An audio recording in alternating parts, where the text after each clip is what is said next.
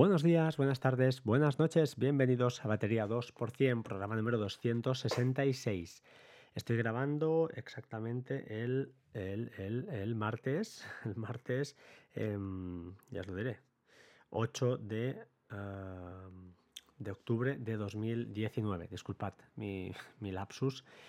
En, primer lugar, disculpad, disculpad por los lags de 5 o 10 minutos que ha habido en los últimos episodios. Ayer ya no, ya, lo subsané. Eh, error mío, el motivo muy fácil. Eh, estaba, estoy ya prácticamente grabando o con Backpack Studio o con Ferrite, todo desde el iPad.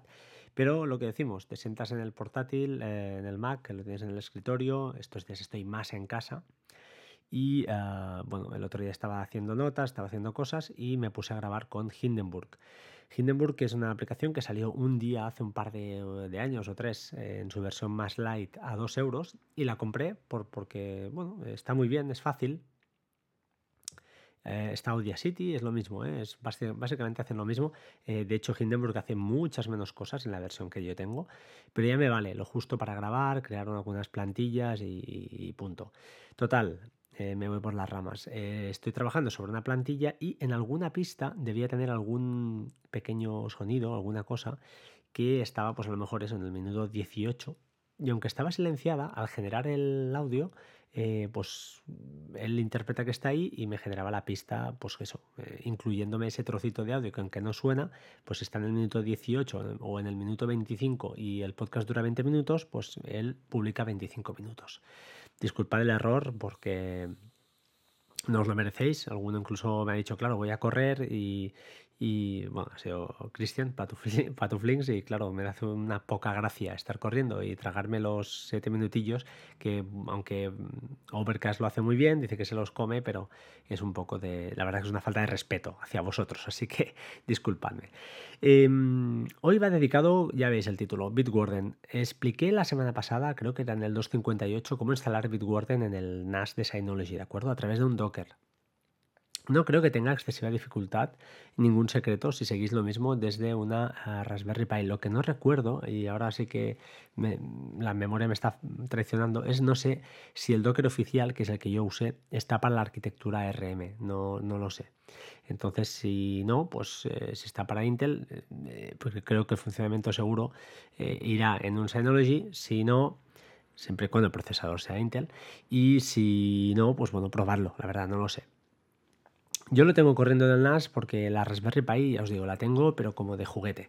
La tengo corriendo Pi Hall, que, está muy bien. También la tengo corriendo todo mi Homebridge o Miss Homebridge en, plural, con Portainer, como ya expliqué.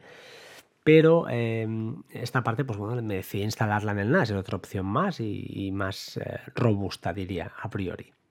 ¿Por qué? Bueno, en primer lugar, em, hay una cosa que es importante comentar. Cuando os expliqué cómo instalarlo, recordad que añadimos una carpeta que se llama volumen, bueno, una carpeta, una opción en la parte de volúmenes eh, que te permite añadir, pues eso, diferentes carpetas o archivos incluso.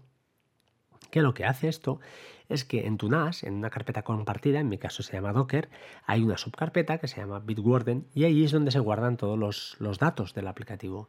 Es decir, tú el Docker lo podrías destruir, podrías eliminarlo y cuando lo reinstales, recuperando esa unidad, eh, pues tienes, eh, o volviendo a añadir esa unidad, tienes todos tus datos como los tenías. Esto es vital, esto es vital, porque si tenemos el control de nuestras contraseñas, pero no hacemos backup, pues estamos perdidos. Entonces, ¿qué hago yo? Pues bueno, con Hyper Backup he incluido esa carpeta, que además de cifrada, pues ya va doblemente cifrada con, con Hyper Backup hacia la nube, por si pasara cualquier cosa, tengo mi Bitwarden, mis contraseñas a salvo.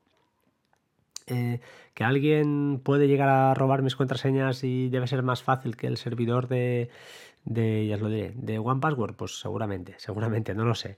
Pero es que Bitwarden eh, va tan bien, va fantásticamente bien, de verdad que, os lo aconsejo si estáis dudando, si estáis pagando los 63, creo que son euros al año de One Password y, y evidentemente la estáis usando a diario como yo, seguro. Em, yo me estoy planteando seriamente abandonarla. Eh, por varias razones y no, me quiero autoconvencer. Si me decís cuál es mejor, en realidad, cuál es mejor prescindiendo del precio, es mejor One Password. Estoy de acuerdo. Pero las funcionalidades que te da Bitwarden están al 95%, diría, o al, no, sí, al 90% o 95% de las que te da eh, OnePassword.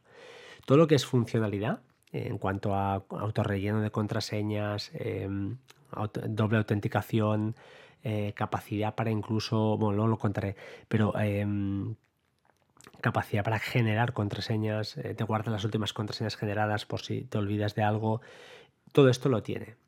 ¿Qué no tiene respecto a OnePassword? Pues bueno, OnePassword tiene una interfaz algo más bonita, tampoco diría que mucho, pero algo mejor, es verdad. Tiene la capacidad esta de cuando te vas de vacaciones, pues puedes desactivar algunas bóvedas. Oye, mira, es verdad, está muy bien, pero sinceramente no lo voy a usar mucho. Y tiene alguna cosilla más que es, por ejemplo, no recuerdo el nombre, pero sí que te hace un chequeo de las contraseñas como diciendo, uy, esta te hace un, sí, un watchtower, ¿no? Sería una, torre de vigilancia, una torre de vigía.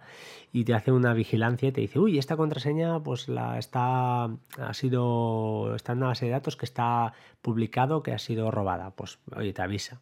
Estas cositas que, que bueno, que están bien, pero si realmente te estás planteando pues no pagar 63 euros eh, de golpe además, de golpe porrazo, para una cuenta que es verdad que es familiar, pues bueno, te puedes plantear la opción de Bitwarden muy muy seriamente y con mucha fiabilidad.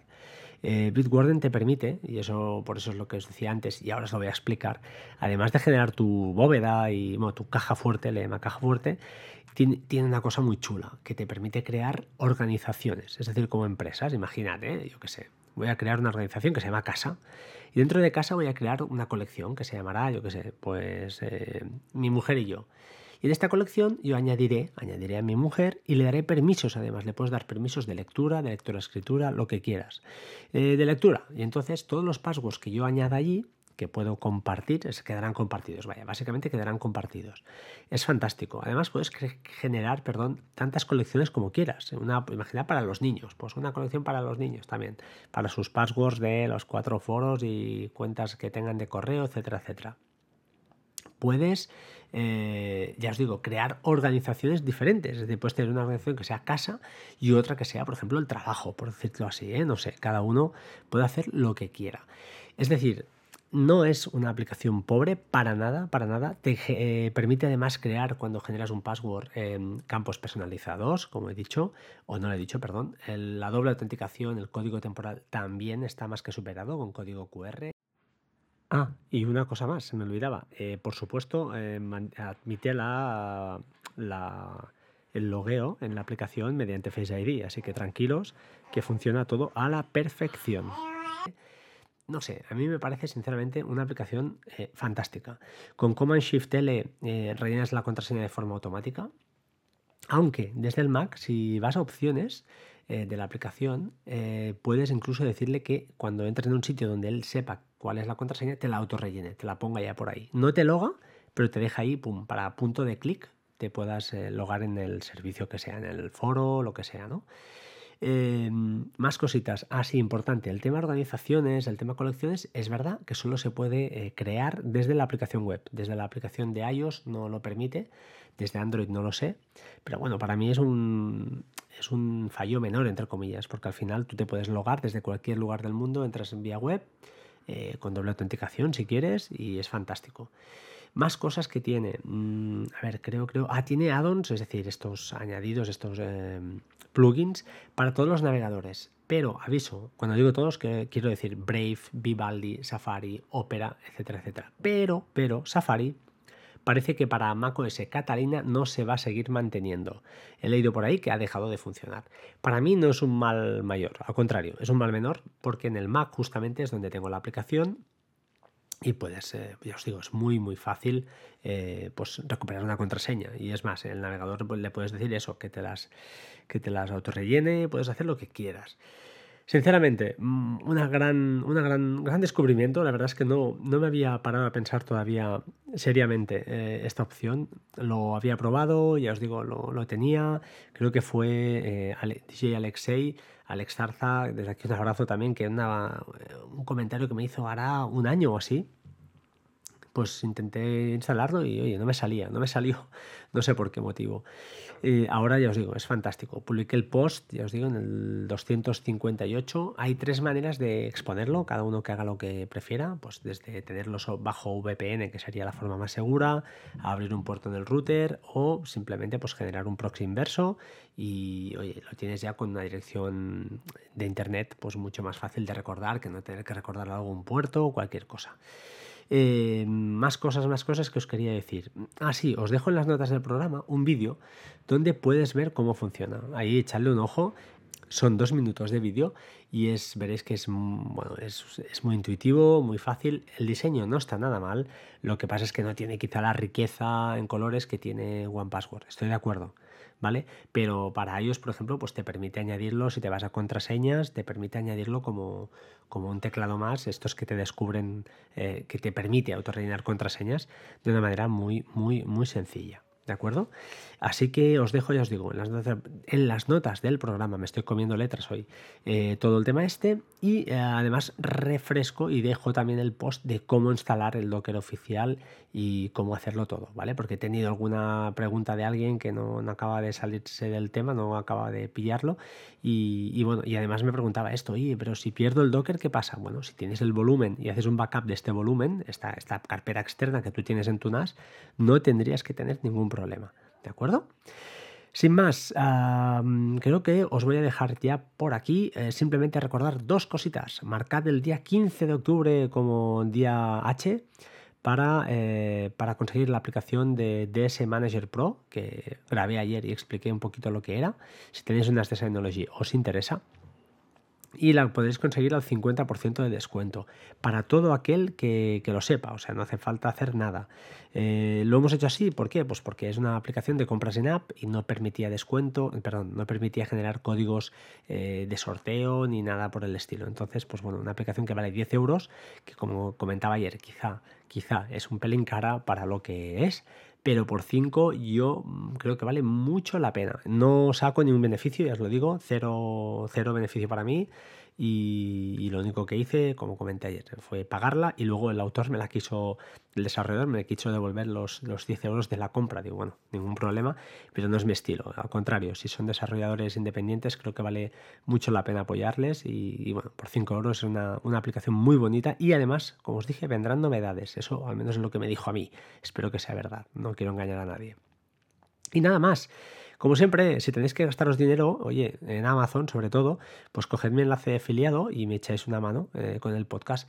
Que no os apetece porque, porque os caigo mal, porque es un coñazo este tío, ningún problema. No nos vamos a enfadar, ¿vale? Eh, no me voy a hacer rico ni famoso, así que no voy a perder la, salud por, por todo eso. Sin más, os voy a dejar por hoy. Gracias, como siempre, por favor. Y ya sé que soy un pesado, pero sed buena gente. No os cabréis con los demás. Eh, hagamos un poquito de bien entre todos. Ya sé que es un rollo así, pero que sea un poco cadena de favores, que estaría muy chulo, pero que entre todos igual podemos arreglar algo, algo las cosas. Un abrazo y hasta mañana, señores. Un saludo.